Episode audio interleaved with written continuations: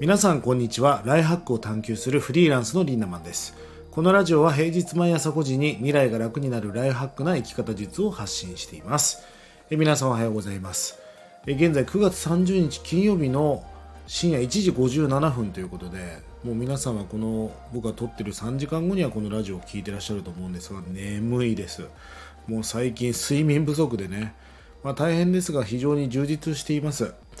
あの最近ね、スタイル FM というプラットフォームでもラジオの配信をしていますが、メンバーシップ制度を始めました。月額1000円で、えー、メンバーシップしか聞けないコンテンツ、えー、そんなライブ配信なんかもやっていきますので、興味がある人はぜひね、メンバーシップに参加してください。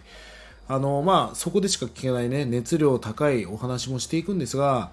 まあ、リンダマンにフラペチーノをね、一杯おごるような感じで、気軽に参加していただければいいのかなと思います。あのぶっこんだ話をねしていきたいと思うんです。さあ今日のテーマはですね成果につながる会議法ということについてお話していきましょう。あのもう今の時代会議室にいちいち集まらなくてよくなりましたよね。まあズームというものを活用して何だったらもう会社じゃなく自宅ですっぴんの状態で仕事ができる。何だったら顔にメイクのエフェクトかけちゃえばメイクする必要ももうなくなりました。あとはチャットシステムね。スラックとかチャットワークとかえディスコードとかそういうものを活用してどんどん、まあ、テキストベースで会話をすることもできる。非常に合理的かつ生産性高い、まあ、仕事の進め方ができるようになってきました、まあ、だからこそパソコンぐらいは扱えるようになんなきゃいけないと思うしまあ、タブレットもいいんですが、まあ、やっぱりパソコンっていうのはすごく大事かなと思います。今日はですね生産性が高い会議そして打ち合わせ法をちょっと皆さんにお話してみたいと思うんですね。まあ僕はもう会議の中でものすごく大事なのはワンワンオンワンっていうねバスケットは1対1でこう戦うのをワンオンワンっていうんですが要は1対1の打ち合わせをやりましょうということなんです。え皆さんは剣山の法則っていうのを聞いたことありますか？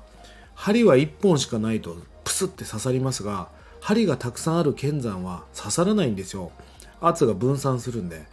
まあ、つまりたくさんの人と会話をするとなんかその他大勢みたいな気持ちになる。でも1対1になると緊張感もあるし会話が進むじゃないですか。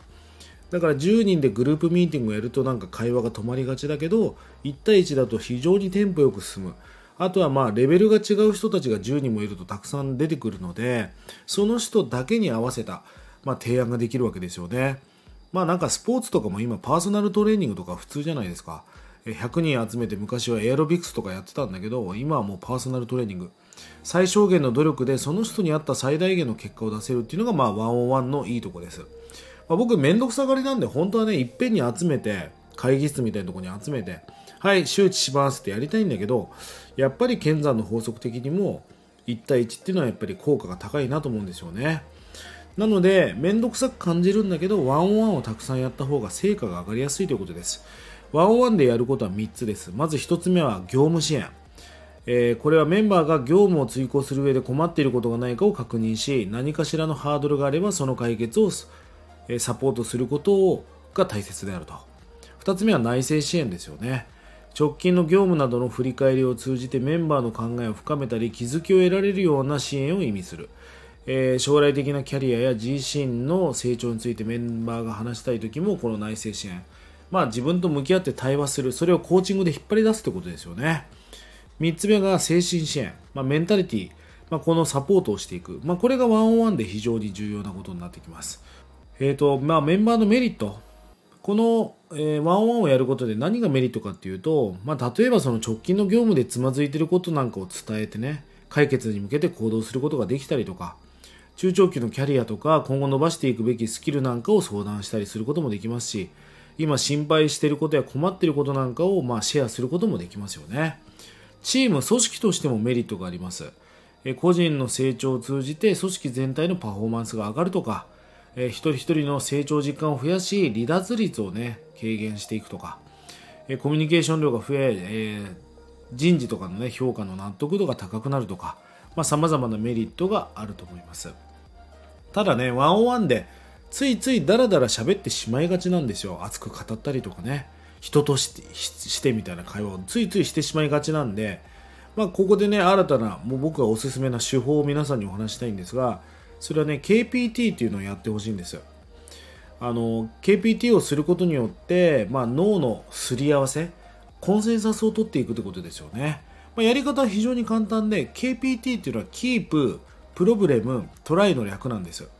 キープっていうのは簡単に言うと良かったこと。プロブレムっていうのは逆に悪かったこと。トライっていうのは次にチャレンジすること。この3つのフレームワークで考えながらもう会議を進めていくんですね。まあ、最近なんかいいことあったみたいな。えー、最近こう仕事で覚えてブラインドタッチができるようになりました。じゃあ逆に悪かったことはみたいな。いや、ついついメールチェックが遅れがちでちょっとクレームになっちゃったことですかね。じゃあ次にどんなことをチャレンジするみたいな。え、メールチェックする時間をタイムマネジメントして、え、未然に防ごうと思います。みたいな感じで、この KPT を何度も何度もやることによって、最適解を見出すことができます。非常に時短することもできるし、生産性が高いですよね。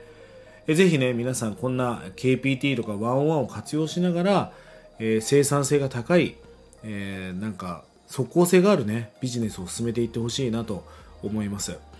で、人間っていうのは何が大切かっていうと、喋った時間の長さじゃないんですよね。えー、何回あったかっていう頻度の方が大事になってきますから、この頻度を高めるためにも僕は15分ぐらいのワンオンワンをたくさんやった方がいい。そして、えー、その15分の内容はなるべく KPT によって、やっていくと非常に生産性が高いし自分で最適化を見出せると思うんですよね。まあ、ぜひこの手法を活用して最高なライハックをしていってください。1日30円で学べるオンラインサロンライフハック研究所。1年後の未来をより良くするための学びコンテンツが200分以上上がっています。ぜひこちらもご活用ください。それでは今日も素敵な一日をリンダマンでした。まったね